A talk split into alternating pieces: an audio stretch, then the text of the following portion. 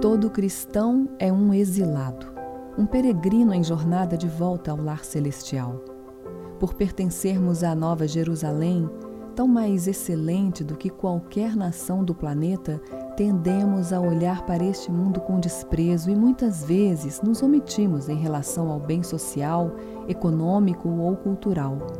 Mas no exílio, podemos escolher viver como cativos ou como embaixadores.